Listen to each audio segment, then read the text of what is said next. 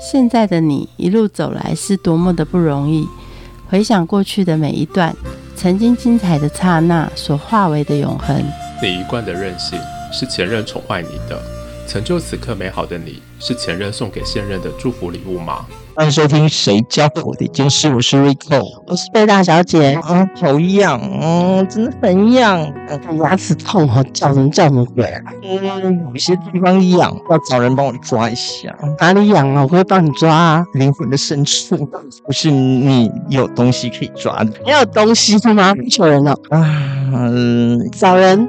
我懒得打开那些交友软体跟他们聊天说屁的，而且每一次都要报年龄，已经过了那个年纪，所以我觉得你帮我解决一下，不是帮我开个条件，就是不要有情感牵扯，然后又要是天才，然后最好温柔体，然后有大玩具。那我想到一个人呢，我觉得我可以推荐性产业劳动者权益推动委员会的成员小鸟来帮你找人来帮你滋养。小鸟会找到大鸟吗？小鸟是自称小鸟，是不是谦虚啊。我们欢迎小鸟。小鸟，你的工作很嗨耶，如我是你的天才吗？这样问人家怎么好意思说不是？不会说是吗？我觉得你不错，就还不到天才等级。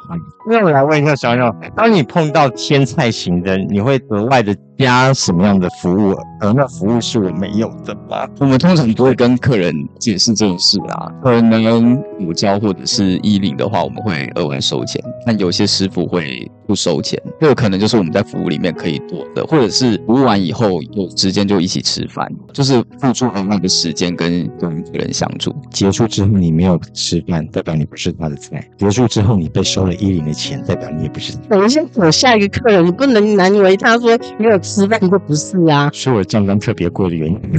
那这件事情其实还是要回到工作的关系，或者是我们见面的场域啦。当然会有一些客人他会想要熬我们的时间，我我觉得这不是一件让人快乐的事情，会有点像说，哎，你是学设计的，不然帮我设计一下，或者是你读法律，帮我咨询一下。我我觉得我们的工作很多时候会遇到我们喜欢的对象。然后大家对于性工作者的想象可能都是很累，但其实我们也会有很快乐的时候。但是撩起来的时间都不一样嘛，哈。所以你是像是住院医生一样二十四小时待命？怎么可能维持自己身材跟性欲的方法？有些人可能会吃很多的保养品，然后有些人会增加自己体内荷尔蒙的东西，或者是这些客人我前几天就不打手枪，然后禁欲，我都有听过。每个工作者维持自己工作方式的策略不太一样。那你是什么策略啊？吃一些保养品，我比较没有特别在禁欲。如果客人有要求我，比方说我要去接一个比较远的很大的案子，那对方会要求我一个礼拜不要射，那我会愿意配合。对，但他开给我的工资可能就会 cover 我这一个礼拜接客的内容。一样嘛，要求我们文章置顶七天，不好意思，收了七天的钱。这个需求一直是稳定存在的，不，因为有一些可能根本没有去投广告。那老板，你觉得我们两个可以吗？一楼一凤啊，愿意做都可以啊。比方说有我有一个客人，他他后来嫌我太瘦，他想要找的是肉片型的师傅。但现在大部分翻开来的师傅其实都是很主流的、很性的那种，因为大家对于主流的想象可能就是那两三种。然后他要找的师傅类型其实不在那个清单上面。我的主张就是每个人都可以做，然后会找到自己的客群，不见得是每间店都会应用我们，是因为那间店可能就有他们对于师傅的形象，就是有一种型的这种店是存在的，男性的那种有点肚子那种形象的，不是很主流，但这种店一直都有稳定的存在。就你，我的客人里面这样消费者，他的自我认同是异性恋男性，因为觉得找女生太麻烦或太贵，他就找男同志的消费。那如果跟他聊到他的女儿或者是他的自我认同，确定他是异性恋，通常就会有一些朋友问说：“哎，他都来找男生消费了，那他还是异男吗？”我其实不会去怀疑当事人对自己的自我认同，因为他觉得他是异男，然后他有他考量跟需求，我我觉得就尊重当事人。刚刚听到的重点哦，打男生比较便宜，哎，他便宜多什么？三四倍应该有吧？相对来说，贝拉小姐，我错了，我以为我卖屁股比你有价值。但是你这么爽啊，是消遣的。对，他说不卖笑。进入这个行业的朋友可能会认为你有好看的身体，他就可以做很久，但其实不是这样。真正留下在这个行业里面可以长久稳定执念，通常都是有办法培养一定亲的基础，回头客才会高。那如果让客人觉得说你只是有好看的身体，但是服务他的时候让他没有爱，那他下次就被点你。所以这样子的工作者反而生命周期是很短暂。这点你行呢，是你会运气太深。我怕是有一种极端气候，你知道吗？你说对一般病人爸爸或者是一些人有爱还比较容易，最难的，如果你碰到一些智障的朋友们，如何去拔掉刻板印象？因为我们一直在讲讲说我们同志平权啊，但是如果今天有一发现晨报的孩子，然后他脸部受伤了，他现在真的缺少爱，你如何跟他有一个？你刚刚所说的情感流动嘛，因为他今天就是很缺乏、很想要，每个人都有爱与被爱的渴求嘛。好，那今天我在这个现实社会上，我可能没有办法，大家都会对我的脸部上面有一些歧视。嗯，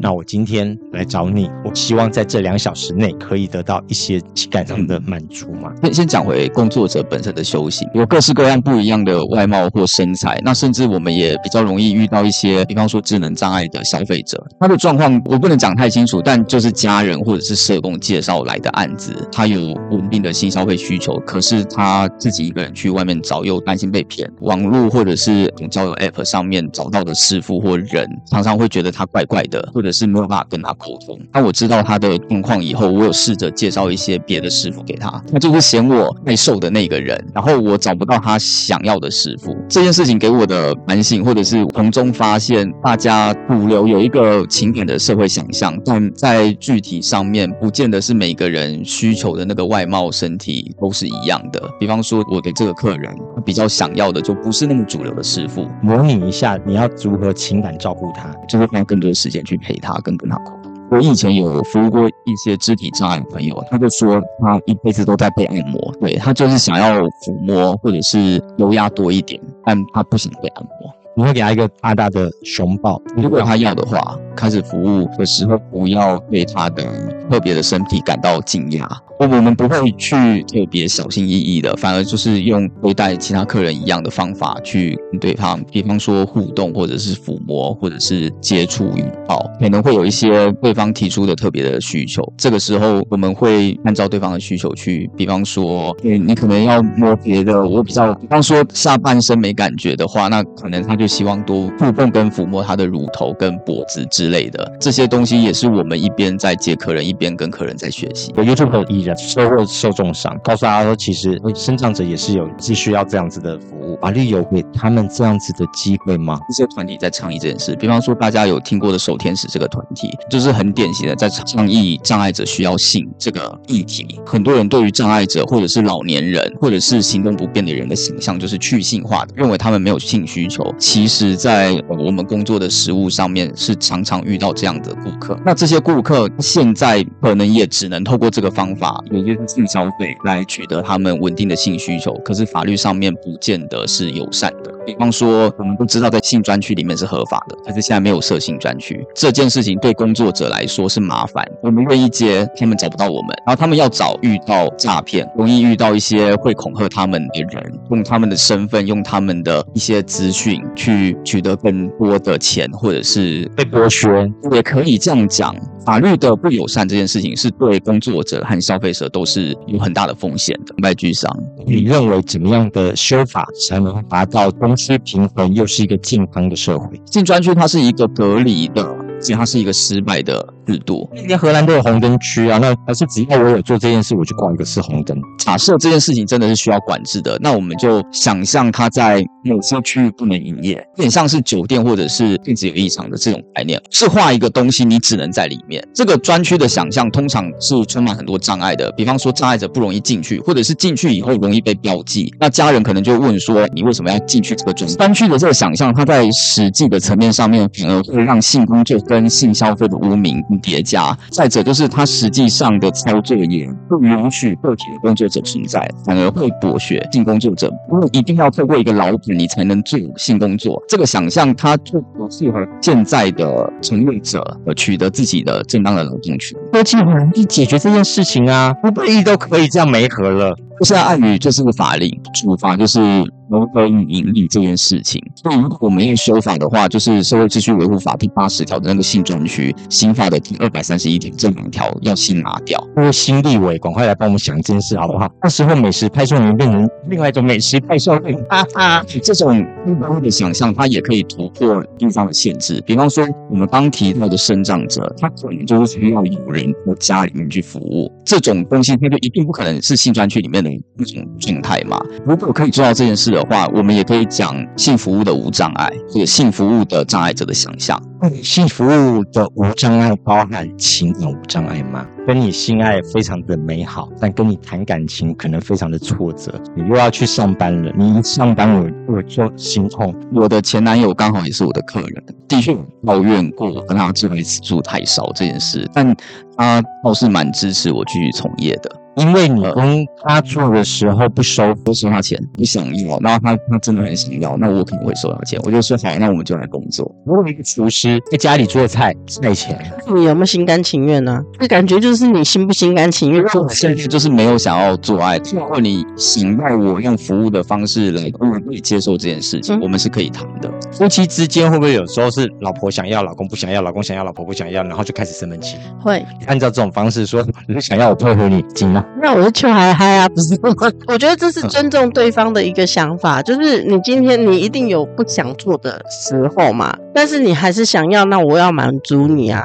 那对他来讲，刚好这就是他的工作嘛。因为这个工作，所以我们在情感里面有了这个想象。嗯哼，像一般在夫妻关系里面，好像我就有那个义务或者是强迫。那前一段时间就会有一个较新的概念，就是婚姻中的强暴的概念。嗯有些人就觉得，哎，我跟你是交往关系或夫妻关系，你就有义务满足我的性需求，但觉得不是这样，这反而是一种僵化的情感的想象。嗯那我觉得这也是我在性工作，或者是我们在因为性工作而来的情感议题里面，也多学到一点东西。好，那我们继续延伸啊。那如果说今天想要，那你要收我钱，那我就去找别人嘛。你能够同意你的另外一半同样会去找别人吗？我觉得没有坏处诶、原因是因为我跟他建立的情感需求是他是有某种程度上的互相永久生活的承诺嘛。这个承诺不见得是一定要专属于性，一定要专属于我，我才觉得安全的。如果他去找别的工作者，或者是找别的男朋友，这件事可以让我们的关系更加稳定或稳固，我觉得这没有不好啊。还有一个很重要的观念就是说，我要跟你一辈子在一起的这个承诺，其实是大于性承诺的嘛。对，或者是不一定要有关。可能我跟他一开始就是客人跟工作者的关系，我不是说这件事情一定是性爱分离的，性爱是可以结合的，但我不排斥他有其他的情感的发展，觉得这件事情是不会影响到我们的关系，或者是那个关系不见得是负面的影响。你会把它转化成说，我今天跟你的情感就要靠心爱的温度计来衡量嘛？说亲爱的做的岁数爱我们啊，昨天七次，今天六次，更少爱一次。在这个计较里面，反而就让关系稳定掉。某种程度，你也是情感的提供者。那这情感不包含性爱，也可以包含好，然后也包含了很多的交流，跟他确定了不只是客户关系的的时候，已经进入了这个承诺关系。那么情感里面还有什么样的东西是可以什么样的承诺？有时候我们会觉得性工作者用钱就买了，但其实，比方说我们付钱去找智商师或心理师，但我们不会觉得那个情感服务是便宜的。哎，这些地方的需求还有沟通这个东西是，那个东西不会是便宜的，那个东西是很适合你或者专属于你的。就我的前男友对我有那个期待，然后后来我们会慢慢谈，有一些是我工作状态的时候可以做做一点，比方说我现在就是很累，但我觉得我在工作，所以我可以多体贴你一点。不过我不是随时随地都会这样子，这件事情就是不是假的，只是我会选择让你比较舒服的状态去做这件事情，因为它也不是演的，它就是为了我们的关系发展，所以才额外付出的心力，跟有没有钱不见得是有关系。后来你们怎么分手？他觉得我跟他做爱次数太少，跟他在吵架的关系中，我就不想跟他做爱。这件事情就是他给我钱也没有办法解决的，我我就是不想跟他做爱。我们因为这件事情后来就协议就分手，我们现在还是还是朋友。不是你有钱就买得到嘛？我就打烊啦，我就不提供服务，我就累啦。每个工作者的策略会不一样。那有些工作者他会花额外的时间、心力跟个人沟通，但大部分的工作者会选择有一个中介者的关系，比方说老板或者是联络人，然后去做一个工作跟日常的区隔。我们下班的时候，客人找不到，这是一个方法。我的这会比较是，我跟客人建立私人关系的话，我会直接跟他讲说，我现在可能在忙，那我们。另外约个时间，对对啦，都去别人台啦。但我觉得那个就是对工作关系的一种尊重。不能在我下班的时间还要求我用上班的服务态度来对你，所有的服务业都是这样。买方到底是谁啊？刚有提到一些是身障、智障或者是性比较极端的人，所以在你的服务里面，八二法则的八成都是长得什么样子的人呢？其实不是都是某一种非主流的样貌，好像我大部分的客人是你去上班的时候就会看到那些人。我觉得这个社会对于工作者有偏见，但对于消费者有偏见。那个偏见比较像是觉得没有办法好好交往的，或者是一些比较不好听的人才会去性消费。但我的工作是碰到的并不是这样，工作碰到的客人有很多是长得很好看的，就是会有很多其实是蛮好看的身体，或者是蛮好相处的人，也会变成我们的客人。那他可能会来消费的理由就是觉得我工作者比较安全方便，他觉得他在工作之余没有时间可以谈恋爱，或者是谈感情对他来说是成本太高的，所以他宁愿用一种稳定消费跟。工作者建立稳定的关系的方法来解决他的情感跟性需求，那他觉得他这样很自在。那这种客人在我的消费族群里面其实是蛮常见的。难怪你说你这么热爱的工作，我人呐就是人五人六的啦，但是呢就是狐臭特别多啊，然后不然就一开口就口臭。你要怎么样处理这种奇怪的要求？我觉得也不见得是奇怪的要求，他可能是比较不常见的一些状况，或者是特质化的需求，比方。说，我常常会讲说，拿内裤来给我穿，或者是。要求我舔脚，或者是做一些，比方说尿在他身上，这个就是客人跟工作者我觉得可以谈的部分。那如果工作者愿意服务，那当然他们就会建立稳定的关系。就像五十道阴影啊，直接拿那个合约来打勾。朋友是做 BDSN 的那个服务，就是在专门调教人的。那像这样子的性消费，很大的程度是可以遮住一些他很难去跟别人发展情感关系，但是他不是因为人不好或者是丑，是因为他的需求不。在大家的情感或者是性的呃交流的想象里面，然后他为了节省时间成本或者是沟通成本，他就会找性工作者。这些额外的要求有时候会造成我们工作上面的付出和压力。我觉得不见得是一件能接受的事，因为这个是社会当中比较容易误解的地方。就是呃性暴力跟 DSM，我们通常在讲的就是知情同意的主奴控制，或者是五十道英文在说的故事。那其实是刚刚当事人事前就说好。要这些东西，而且是可以随时喊停。或者性暴力，它就有点像是呃，有些客人他会觉得在性里面他就必须要很有攻击性。那如果师傅拒绝，或者是方拒绝，要就是要，那个就不是知情同意的。你一旦做下去，那个就是性暴力，有可能是性侵，有可能是性骚扰。对，那这是现在社会很少去填的，就是我们如何当一个好客人。各种现象的另一层面，就是消费者他不知道怎么当好客人，那工作者就容易遭受一些，比方说工作上的剥削或者是暴力嘛。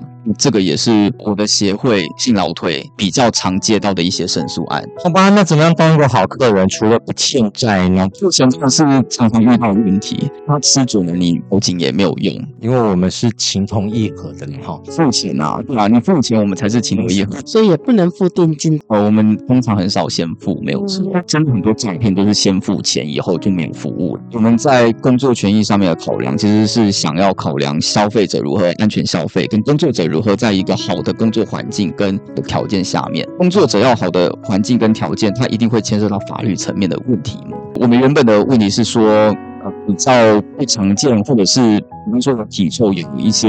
奇怪的要求或特别的要求，这些客人我们要怎么样接住跟服务？性工作者我就可以公开的讲说，我愿意接这些客人，他们就会容易找到我们，这样知情合意的服务关系跟消费关系就会更容易达成，这样真的比较好啊，没合嘛。今天你要吃面吃饭自己选呐，对啊。如果没有一个很完整的法律保护的话，很容易到时候你面试的时候被关到淡水耶，我也很担心。社会大众对于欸，因为性交易很大程度会牵涉到人口贩卖或者是儿少性剥削。我们在实际从业上面，我们完全可以找到没有剥削或者是没有暴力的一种合作关系。比方说，我跟我的经纪人，或我跟我的顾客，或者是我跟客人的关系，其实是可以去谈一种知情合意、没有剥削的关系。是拿拉你在试车啊，然后怎么这里不好，怎么推荐？如果要这样讲的话，那我们也常常听到演艺圈有很多试车的传闻啊。那为什么我们不进演艺圈？对，这其实就是对职业的偏见嘛。什么是好客人？好客人，我觉得会尊重工作者的时间，还有。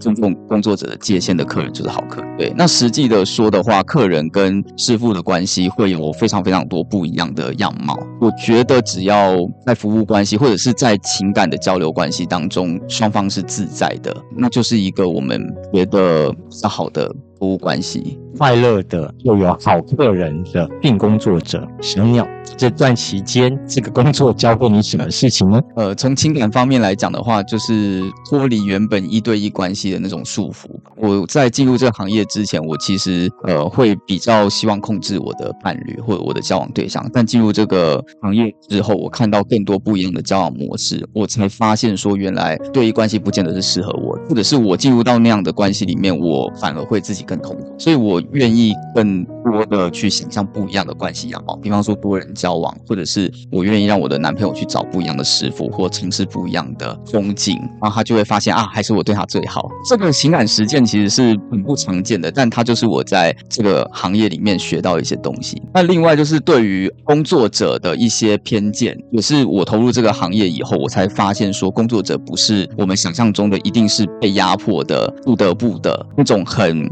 社会底层的样貌，也有一些是学历很好的，他就是想做这份工作，而且对进工作是有热忱的从业者是可以投入进来的，而且可能可以从业十几年，年纪很大，五十几岁都还在从业的人也有。对，所以对于工作者中间的破除，这也是我到这个行业里面那相对于工作者，就是消费者，我也看到很多不一样消费者的样貌。所以我对于只有没有市场竞争力、没有情感市场竞争力的人才会消费的这个。文件也是在从业当中被打破。有很多很好很有竞争力的客人，应该说竞争力嘛，但他们就是有很多很多的理由，所以比较希望用消费的方式来解决自己的情感需求。我觉得这种关系也是很稳定，而且也是很好的，不应该被边缘化，或者是这样子的关系是糟糕的。社会上对于性或者是情感会有某一个典型、很天分的那种想象，有时候我看到的情感关系，或者是我看到的客人身上，反而会造成他们的。out. 对自己的失望或失落，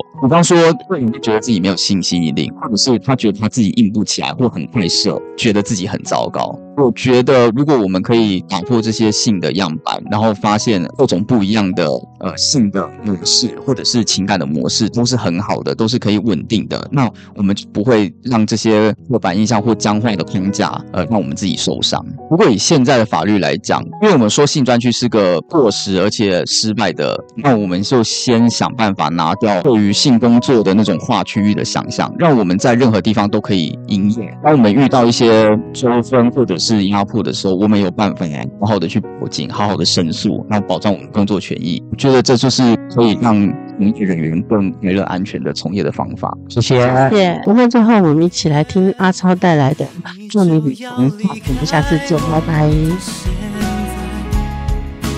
飞到遥远城市这世界多美好精彩。像那天我们一起看的海，你曾是最温柔的羁绊，现在我们多快。